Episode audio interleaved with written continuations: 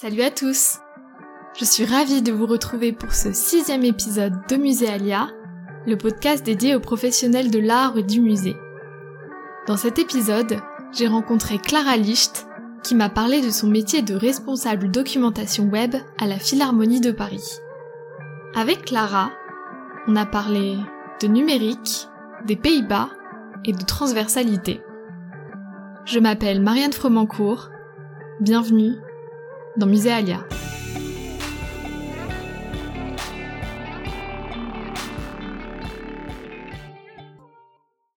Bonjour à toutes et à tous et bienvenue dans ce nouvel épisode de Musée Alia. Aujourd'hui j'ai le plaisir de recevoir Clara Licht qui est responsable documentation web à la Philharmonie de Paris, euh, qui euh, travaille donc notamment pour le musée de la musique, mais pas que. On va en parler ensemble euh, tout de suite. Bonjour Clara et merci d'être avec nous. Bonjour Marianne. Alors Clara, est-ce que tu peux nous présenter un petit peu la Philharmonie de Paris? Qu'est-ce qui se passe là-bas? Oui, alors la Philharmonie de Paris, donc déjà de son nom complet, Cité de la musique Philharmonie de Paris, c'est le plus grand établissement public dédié à la musique. Donc à la musique vraiment sous toutes ses formes. Donc on a euh, des salles de concert, on a également un orchestre, hein, l'orchestre de Paris, euh, des salles de des espaces de répétition pour euh, l'orchestre de Paris, mais aussi d'autres orchestres qui sont résidents dans nos locaux. on a évidemment un musée, le musée de la musique, et des espaces d'exposition. on a aussi une de nos spécificités, c'est d'avoir une grande place que l'on accorde aux actions éducatives avec euh, des ateliers, euh, des actions de médiation musicale euh, à destination de publics spécifiques. Et puis on a aussi une médiathèque spécialisée et autour de cette médiathèque la production de, ressources documentaires. Ok, c'est un lieu hyper hyper complet et super agréable à aller visiter je vous le conseille, si jamais. Euh, et donc, en quelques mots, ça consiste en quoi le métier de responsable documentation web? Alors, je vais essayer d'être brève. En quelques mots, c'est un challenge. Euh, donc, moi, je travaille au sein du pôle ressources, donc euh, qui contient le, la médiathèque et donc la production des ressources documentaires en ligne. Et je coordonne les sites web documentaires de la Philharmonie. Donc ce ne sont pas, euh, enfin ce n'est pas le site institutionnel, le site général où on va trouver bah, l'agenda, euh, les informations sur la programmation, des éléments de communication. Euh, mais ce sont donc tous les sites avec des contenus documentaires. Donc pour en citer quelques-uns, donc il y a un site qui est dédié aux professionnels de l'éducation nationale qui s'appelle EduTech. On a euh, Philharmonie à la demande, qui est euh, donc un site euh, avec du contenu pour les lecteurs de bibliothèques et les élèves et enseignants dans les conservatoires. On a le portail des collections du musée. On a aussi un portail sur les métiers de la musique. On a le portail de la médiathèque avec le catalogue en ligne. Et puis on a autour de cet ensemble plein d'autres sites qui gravitent voilà autour de, ce contenu. Et moi, mon rôle, c'est de faire en sorte bah, que ces sites fonctionnent, qu'ils restent à jour et de les faire évoluer aussi. Euh, et donc, euh, grâce à ces sites, on met à disposition du public plus de 60 000 euh, ressources en ligne euh, qui sont toujours en lien avec les activités de la Philharmonie. Donc, on va trouver les captations de concerts, on va trouver les programmes aussi numérisés des concerts, les captations de conférences, on va trouver un ensemble de plusieurs centaines de fiches thématiques autour de la musique et des métiers de la musique. Euh, des guides d'écoute qui sont des outils interactifs pour euh, décrypter euh, une œuvre musicale, les collections du musée numérisées, évidemment, ça en fait partie aussi, et beaucoup d'autres contenus. Ok, c'est bon à savoir qu'il existe toutes ces ressources, surtout en ces temps de confinement, semi-confinement. je mettrai tous les liens qu'il faut dans la description de l'épisode si vous voulez aller voir tout ça. Euh, et quand est-ce que tu as su que tu voulais te consacrer au milieu des musées et aussi du numérique après plus, plus particulièrement? Eh bien, assez tard, en fait, euh, parce que j'ai pas du tout suivi une voie euh, toute tracée. Euh, j'ai beaucoup hésité sur euh, mon orientation professionnelle quand j'étais lycéenne et puis après encore étudiante. le secteur culturel m'intéressait, ça c'était une évidence. Euh, mais je n'en connaissais pas grand-chose. Euh, j'ai aussi su que je voulais euh, enfin le, le, secteur de la communication m'intéressait, mais bon, c'était assez flou. Euh, et en fait, finalement, j'ai su que je voulais travailler dans le monde des musées euh, cinq ans après mon baccalauréat. Donc euh, voilà, c'est faut du temps parfois. Mhm. Et euh, en fait, j'avais à mon actif trois ans d'étudiante à l'école du Louvre. Et en fait, c'est le fait d'arpenter les salles des musées qui m'a vraiment donné le goût des musées. Et c'est pas l'inverse. C'est rassurant d'entendre un, discours comme ça parce que parfois euh, on a un peu l'impression quand on est encore étudiant et que la famille ou même des amis demandent mais qu'est-ce que tu vas faire après? Et on sait pas toujours exactement et ça peut être assez flippant sur le moment. Donc c'est euh, normal. ouais ouais ouais c'est chouette d'entendre une parole comme ça. Euh, et donc comment en es-tu venu à être ensuite responsable documentation web de la Philharmonie de Paris? Quel a été ton parcours? Alors, j'ai commencé par des études d'histoire à l'université, puis j'ai bifurqué sur l'histoire de l'art euh, en entrant à l'école du Louvre, euh, même si j'avais déjà fait un peu d'histoire de l'art au lycée. Euh, donc, comme je l'ai dit tout à l'heure, les métiers de la communication, ça m'intéressait, mais c'était flou. Pour moi, je savais pas vraiment ce que c'était que la communication, mais ça, ça m'intriguait. Puis le secteur culturel, pareil. Donc j'ai suivi voilà la voie de l'université puis l'école du Louvre. Et en fait euh, voilà comme je savais pas euh, vraiment euh, où j'allais avec tout ça j'ai très tôt commencé les stages pour essayer de trouver ma voie. Et l'idée c'était vraiment de tester plein de choses différentes pour voir là où je me sentais le plus à l'aise. Et donc pendant mes études j'ai cumulé une dizaine de stages dans des dans des dans des fonctions vraiment variées. Donc euh, j'ai fait euh, du journalisme culturel euh, de la conservation de la régie des œuvres de la médiation des études de public. Voilà beaucoup de choses. Puis finalement ce qui est ressorti de tout ça c'est que j'ai voulu lier mon intérêt professionnel pour les musées avec mon intérêt plus personnel pour le numérique parce que je passais beaucoup de temps sur le web et ça me passionnait Mhm. Et donc en fait tout ça c'était au début des années 2010 que j'ai compris que je voulais lier en fait ces, ces deux passions. Et euh, en fait c'était le début de l'intérêt du monde muséal pour euh, la communication numérique en fait, le fait d'utiliser Internet pour toucher de nouveaux publics, toucher les publics et des nouveaux publics. Et en fait, du coup, j'ai orienté mon master 1 parce que ça coïncidait avec euh, mon master. J'ai orienté mon master 1 euh, sur ces sujets. Et euh, c'était un bon timing parce que c'était la première génération de professionnels de, du numérique dans les musées, enfin de la communication mmh. numérique dans les musées. Et donc, j'ai commencé à constituer mon réseau pro à ce moment-là.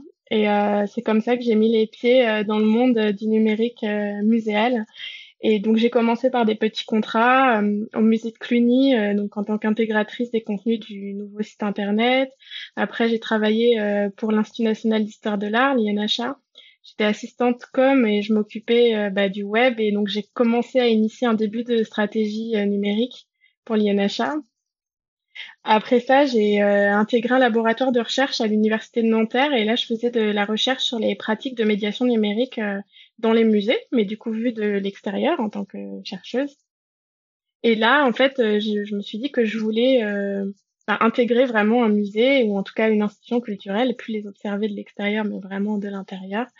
Et c'est comme ça que j'ai rejoint en 2015 euh, l'Institut du monde arabe en tant que webmestre euh, pour un CDD qui s'est en fait rapidement transformé en CDI et donc je suis devenue chef de projet web et euh, communication digitale.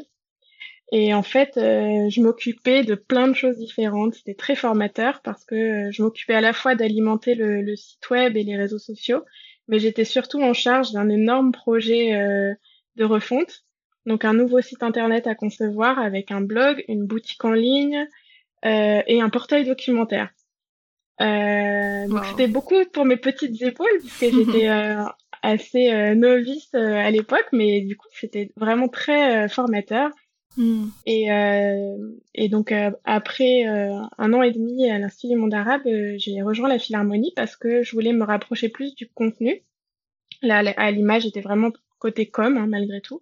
Mhm. Et donc j'ai rejoint la Philharmonie en 2016 et je m'occupais donc mon premier poste à la Philharmonie, c'était de gérer une offre de ressources numériques du coup pour les bibliothèques et les conservatoires, donc l'offre Philharmonie à la demande. Euh, et puis depuis 2018, du coup, bah, j'occupe de nouvelles fonctions à la Philharmonie puisque donc je suis responsable de documentation web et je travaille encore plus en lien avec le musée, ce qui évidemment me ravit. C'est super intéressant. Euh, et euh, du coup, j'ai une question qui, qui m'intrigue euh, en revenant sur euh, le, le, début de ton parcours où tu as dit que tu as pu faire euh, différents stages, donc dans différents ce qui peut équivaloir à des services de musées, différents secteurs, euh, conservation, communication, etc. Est-ce que oui. tu n'as pas eu trop de mal à trouver du coup ces différents stages? Parce que je sais que souvent les professionnels, euh, parfois à tort, euh, cherchent en fait des stagiaires qui ont déjà fait un stage dans le même service avant. Et du coup, est-ce que c'était pas trop difficile à ce moment-là? Ou comment, si tu avais un, un, une astuce à nous partager. On essuie beaucoup de refus quand on postule à des stages euh, en tant qu'étudiant. Et en fait euh, pour moi ce qui a fonctionné c'est justement de pas avoir une idée arrêtée du stage que je voulais faire.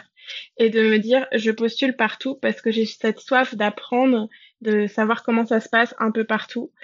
Et euh, et du coup euh, bah, c'est comme ça que j'ai fini par toujours par trouver des stages parce qu'en fait euh, plus on ouvre euh, l'éventail des possibles plus mmh. bah, on a de chance de trouver quelque chose donc il faut pas avoir une idée vraiment arrêtée du stage qu'on veut faire et même si on est un peu déçu parce que c'est pas le stage qu'on aurait voulu faire et ben finalement ce sera toujours utile parce qu'on va apprendre des choses qu'on n'aurait pas apprises euh, mmh. autrement donc voilà je dirais être ouvert d'esprit et euh, la patience. En accumulant des expériences, on finit ensuite par euh, bah, avoir euh, un CV plus rempli et multiplier ses chances pour, euh, pour trouver le stage de nos rêves. Est-ce que tu peux nous parler un petit peu plus en détail de tes premières expériences et nous raconter un petit peu ce que t'en as tiré à ce moment-là? J'ai eu pas mal de premières expériences puisque j'ai fait beaucoup de stages même au tout début de mes études. Mmh. Euh, mais je vais parler de mon premier stage en musée euh, ce qui n'était pas ma toute première expérience, mais c'était ma première expérience en musée. Et c'était un stage en régie des œuvres, euh, et c'était assez exceptionnel parce qu'en fait, je travaillais sur le chantier des collections du MUSEM, donc le ah. célèbre musée marseillais, sauf que je n'étais pas à Marseille, mais bien à Paris, parce que en fait, c'était la, la, période euh, de euh, préfiguration de, du MUSEM où euh, le, les collections étaient encore au sein du musée des arts et traditions populaires, donc euh, un ancien musée qui aujourd'hui a fermé ses portes et qui euh, se situe euh, dans le bois de Boulogne, juste à côté de la Fondation Vuitton. Et donc les collections étaient en train d'être déménagées de Paris à Marseille. Sauf que avant de déménager des collections, eh ben, il faut faire ce qu'on appelle un chantier des collections, donc vraiment euh, faire l'inventaire de tout ce qu'on a dans les collections, dans quel état ça se trouve, où ça se trouve, avant bah, d'impacter et puis de déménager tout ça dans les nouvelles réserves.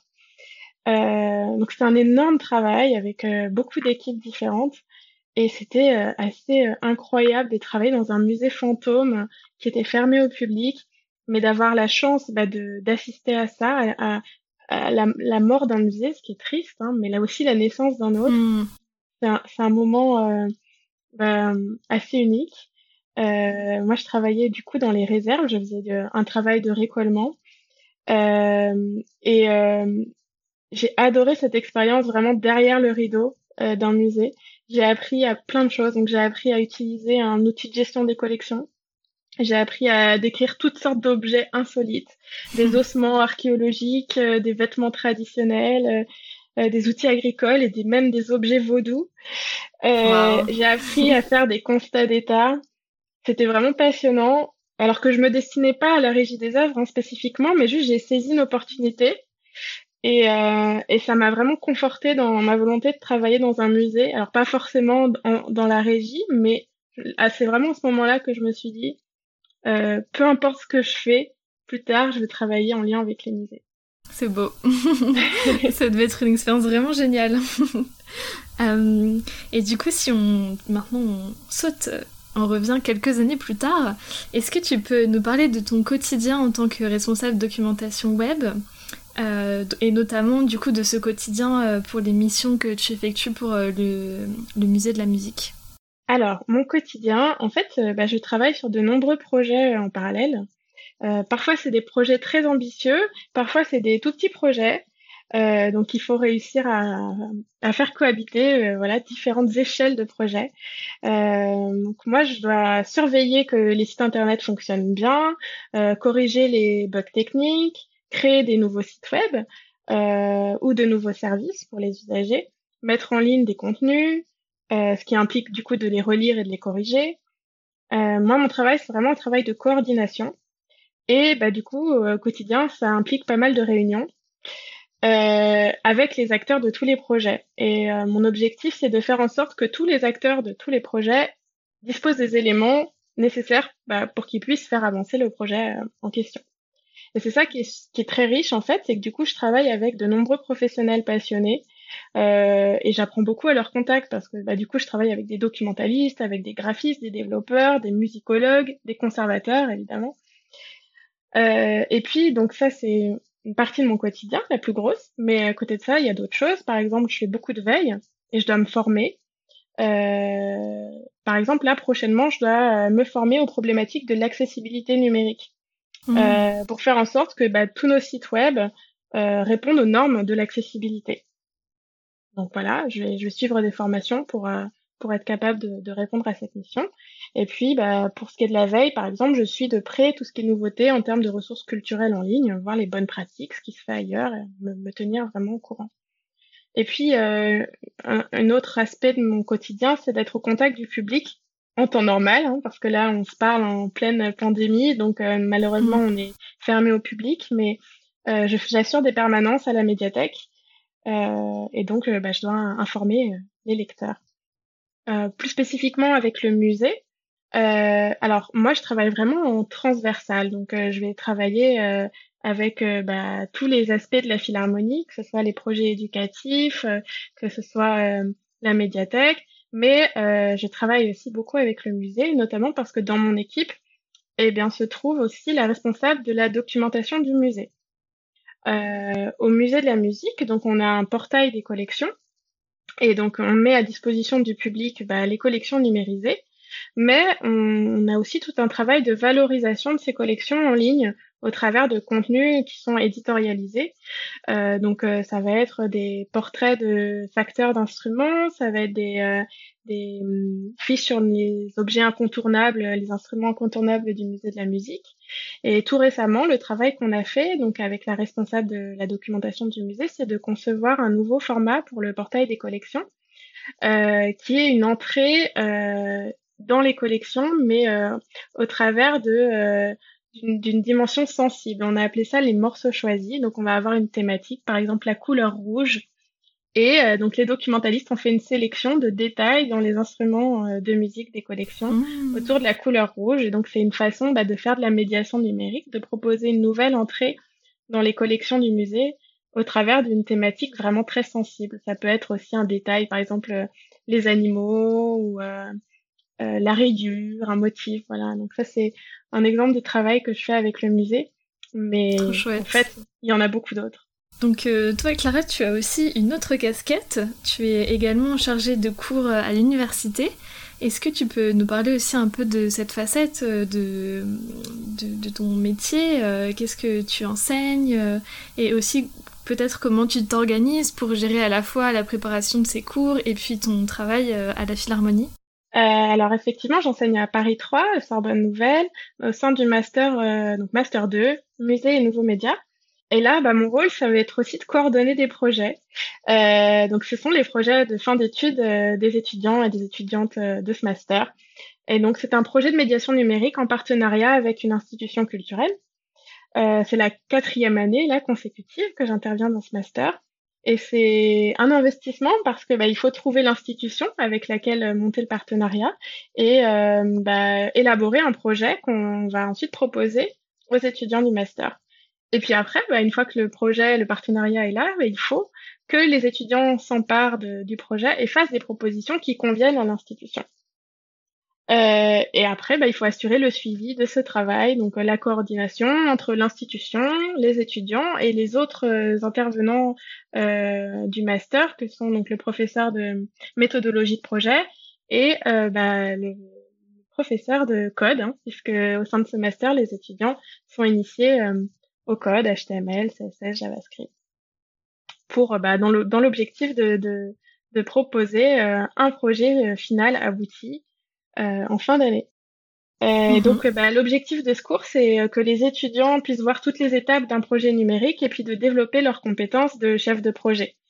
Et euh, bah, pour moi, c'est une vraie responsabilité parce que c'est la fin d'études pour euh, pour les étudiants qui sont inscrits dans ce master. Donc, euh, l'idée, c'est vraiment de les accompagner vers la professionnalisation. Et c'est un rôle que je prends pas à la légère parce que je sais à quel point les enjeux d'entrée sur le marché du travail sont cruciaux.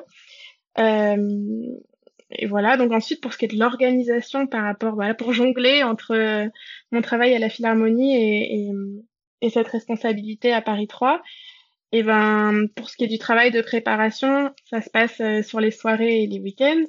Euh, les heures d'enseignement sont aussi en soirée euh, pour euh, éviter que bah, je prenne sur euh, mes horaires de bureau. donc c'est sûr qu'il faut faire ça par passion parce que bah, ça mmh. prend du temps en dehors de, bah, du travail qu'on accomplit déjà en journée. Ça peut être compliqué quand je traverse, je traverse des phases de travail un peu intenses mais c'est un engagement, donc il faut le tenir jusqu'au bout. Ok, c'est beau. euh, Est-ce que tu peux nous parler euh, d'un projet que tu as mené qui t'a rendu euh, voilà, vraiment fière une fois que c'était terminé? Tu t'es dit, ah ça, je, je suis vraiment fière d'avoir pu le mener jusqu'au bout. Alors j'ai la chance de travailler sur beaucoup de projets passionnants avec une matière en plus qui est particulièrement riche. Maintenant, bon, je peux pas en retenir qu'un seul, mais mm. il faut se plier à l'exercice. Donc je vais en citer un qui me, qui me tient vraiment à cœur, qui est terminé maintenant, mais sur lequel j'ai vraiment beaucoup aimé travailler. En fait, euh, donc c'était euh, à la Philharmonie, euh, dans mes précédentes fonctions, on avait un partenariat avec le département de la Seine-Saint-Denis. Euh, et euh, ce projet, c'était un parcours que donc la Philharmonie organisait avec la médiathèque et le conservatoire de chaque ville qui était partenaire de ce dispositif, donc dans le 93. Et l'objectif, c'était de former euh, des professionnels donc de bibliothèques et de conservatoires à l'utilisation de nos ressources numériques pour qu'ils puissent concevoir à l'aide de ces ressources des ateliers de médiation musicale et donc de médiation numérique. Euh, et en fait, c'était vraiment très complet parce que, ben, pour moi, euh, c'était voir l'aboutissement concret de mon travail quotidien, de travailler à la valorisation des, ressources en ligne, voir l'aboutissement, c'est-à-dire voir comment les professionnels pour lesquels on travaille se les approprient, les aider à se les approprier, et ensuite faire en sorte, parce que c'est ça l'objectif, que le public se les approprie, euh, les consulte et ils prennent, ils prennent du plaisir. Et donc en fait, c'était vraiment beaucoup de belles rencontres avec plein de professionnels et un public. Euh, voilà, c'est des beaux souvenirs. Est-ce que maintenant tu peux euh, nous parler d'un échec auquel tu as dû faire face euh, et peut-être ce que tu en as tiré euh, aussi par la suite, dans ta carrière professionnelle bien sûr. Eh bien, je vais prendre un exemple assez récent, puisque euh, il y a peu de temps, j'ai fait face à l'annulation d'un projet important sur lequel j'étais en train de travailler et sur lequel je travaillais déjà depuis plusieurs mois. Euh, c'est quelque chose qui est très frustrant, euh, mm. mais ça fait partie de la réalité du métier de chef de projet. Et c'est pour ça que je vais prendre cet exemple. parce qu'en fait, il y a beaucoup de facteurs qui font qu'un projet peut ne pas aboutir. Et euh, bah, typiquement ce qu'on traverse euh, actuellement, c'est-à-dire euh, une évolution du contexte soudaine, imprévue. En ce moment, on vit de façon très intense, hein, donc je pense que le projet dont je parle n'est certainement pas le seul qui s'est vu annulé un peu brutalement. c'est douloureux quand ça arrive, mais il faut s'y préparer parce que en fait, bon, ça fait partie du métier. Et en plus, ben, il y a toujours de beaux projets qui attendent derrière. Donc euh, voilà, il faut prendre sur soi et se dire bon, c'est dommage, j'aimais ce projet, mais il y en a plein d'autres derrière. Hmm. c'est sûr, c'est une bonne philosophie de, de vie, je trouve. euh, et est-ce que tu aurais un conseil à donner pour une ou un jeune qui aimerait euh, travailler dans les musées ou euh, plus particulièrement dans le domaine du numérique, dans le secteur muséal? Eh bien, je dirais que les, les jeunes qui ont, cette vocation ou cette envie, en tout cas maintenant, ont, de la chance parce que moi, de mon temps, euh, il n'y avait pas, il y avait pas de formation en fait. spécifique culture et numérique et maintenant c'est le cas. Donc déjà c'est une super chance. Donc premier conseil, se renseigner sur les formations qui existent et il y en a, quand même plusieurs. ensuite, deuxième conseil, c'est bah, multiplier les expériences, même à des fonctions différentes. C'est ce, ce, dont on parlait un peu plus tôt, c'est-à-dire que même si vous trouvez pas le stage de vos rêves dans la fonction de vos rêves, faites quand même le stage que vous allez trouver euh, en plan B, parce qu'en fait, ça va vous enrichir. Euh, et, je dirais même dans le secteur muséal, dans le secteur culturel, c'est même important de le faire, de faire des stages dans d'autres services que du numérique pur, parce que le mhm. numérique, c'est transversal. C'est ça qui est important de comprendre. En fait, le numérique concerne tous les aspects euh, d'une institution culturelle. Euh, il va y en avoir. Euh, enfin, les enjeux du numérique concernent tant la communication que la conservation et la documentation, etc., etc. Euh, et par exemple, moi, mes stages en conservation, ils m'ont rendu capable de dialoguer facilement avec les conservateurs aujourd'hui. Hmm. Alors que c'est en soi, le monde du numérique et le monde de la conservation ne sont pas forcément des mondes qui vont se parler facilement. Et ben c'est pour ça que bah, faire des stages dans d'autres services, ça aide vraiment par la suite parce qu'on est capable de dialoguer avec tout le monde. Ok. Voilà. Et euh, d'ailleurs, euh, il y a une question qui me revient en tête que je oublié de te poser quand on parlait de tes premières expériences. Mais mhm. j'ai vu en, en, épluchant un petit peu ton profil LinkedIn que tu avais fait un Erasmus aux Pays-Bas. Euh, Est-ce que, est-ce que ça a été formateur pour toi? Enfin, je sais pas si à ce moment-là tu t'intéressais déjà professionnellement au monde des musées ou pas, et si du coup tu as un regard aussi par rapport à la façon dont ils appréhendent le musée, si c'est différent de la, du regard français. Euh, voilà, est-ce que tu peux nous en parler un petit peu? Oui, euh, bah oui, je m'intéressais déjà au monde des musées puisque j'étais en master 2 euh, de muséologie. Ah ok. Euh, donc oui, j'avais choisi de partir en Erasmus après une première expérience à l'étranger, donc à Montréal, et donc ça m'avait donné le goût bah, d'aller voir ce qui se passe ailleurs. Mhm. Et bah en fait, ce qui était déjà assez différent, c'était l'enseignement là-bas parce que c'est vraiment plus une, euh, une culture anglo-saxonne sur euh, la méthode d'enseignement qui est très participative, où on, encourage vraiment les étudiants à s'exprimer. Donc, euh, aller étudier à l'étranger, pour ça, c'est vraiment intéressant de, se confronter à, à, une autre manière de, de réfléchir, de participer, de, de, de travailler ses rendus aussi. Voilà, c'est vraiment différent. Euh, par rapport au monde des musées là-bas, euh, c'est le sentiment que j'ai eu à l'époque, c'est qu'il y avait une vraie ouverture sur les, les étudiants. Euh, moi, j'étais en master de recherche en plus, donc euh, je menais mes recherches en parallèle de, des séminaires que je suivais à, à l'université de Leiden.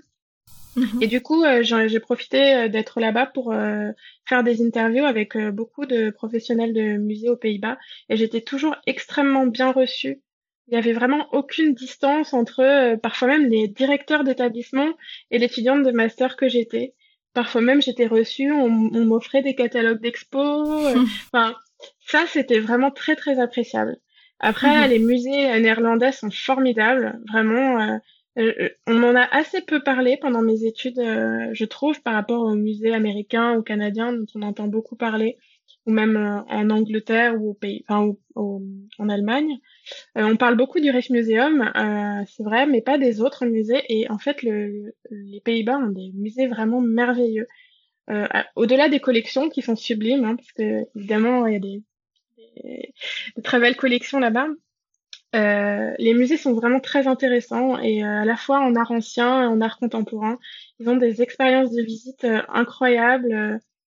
euh, alors là, évidemment, le nom du musée auquel je pense m'échappe, euh, mais c'est un musée euh, qui se situe au milieu d'un parc naturel auquel on ne peut accéder qu'à vélo, euh, avec une collection d'art première moitié du XXe siècle à couper le souffle.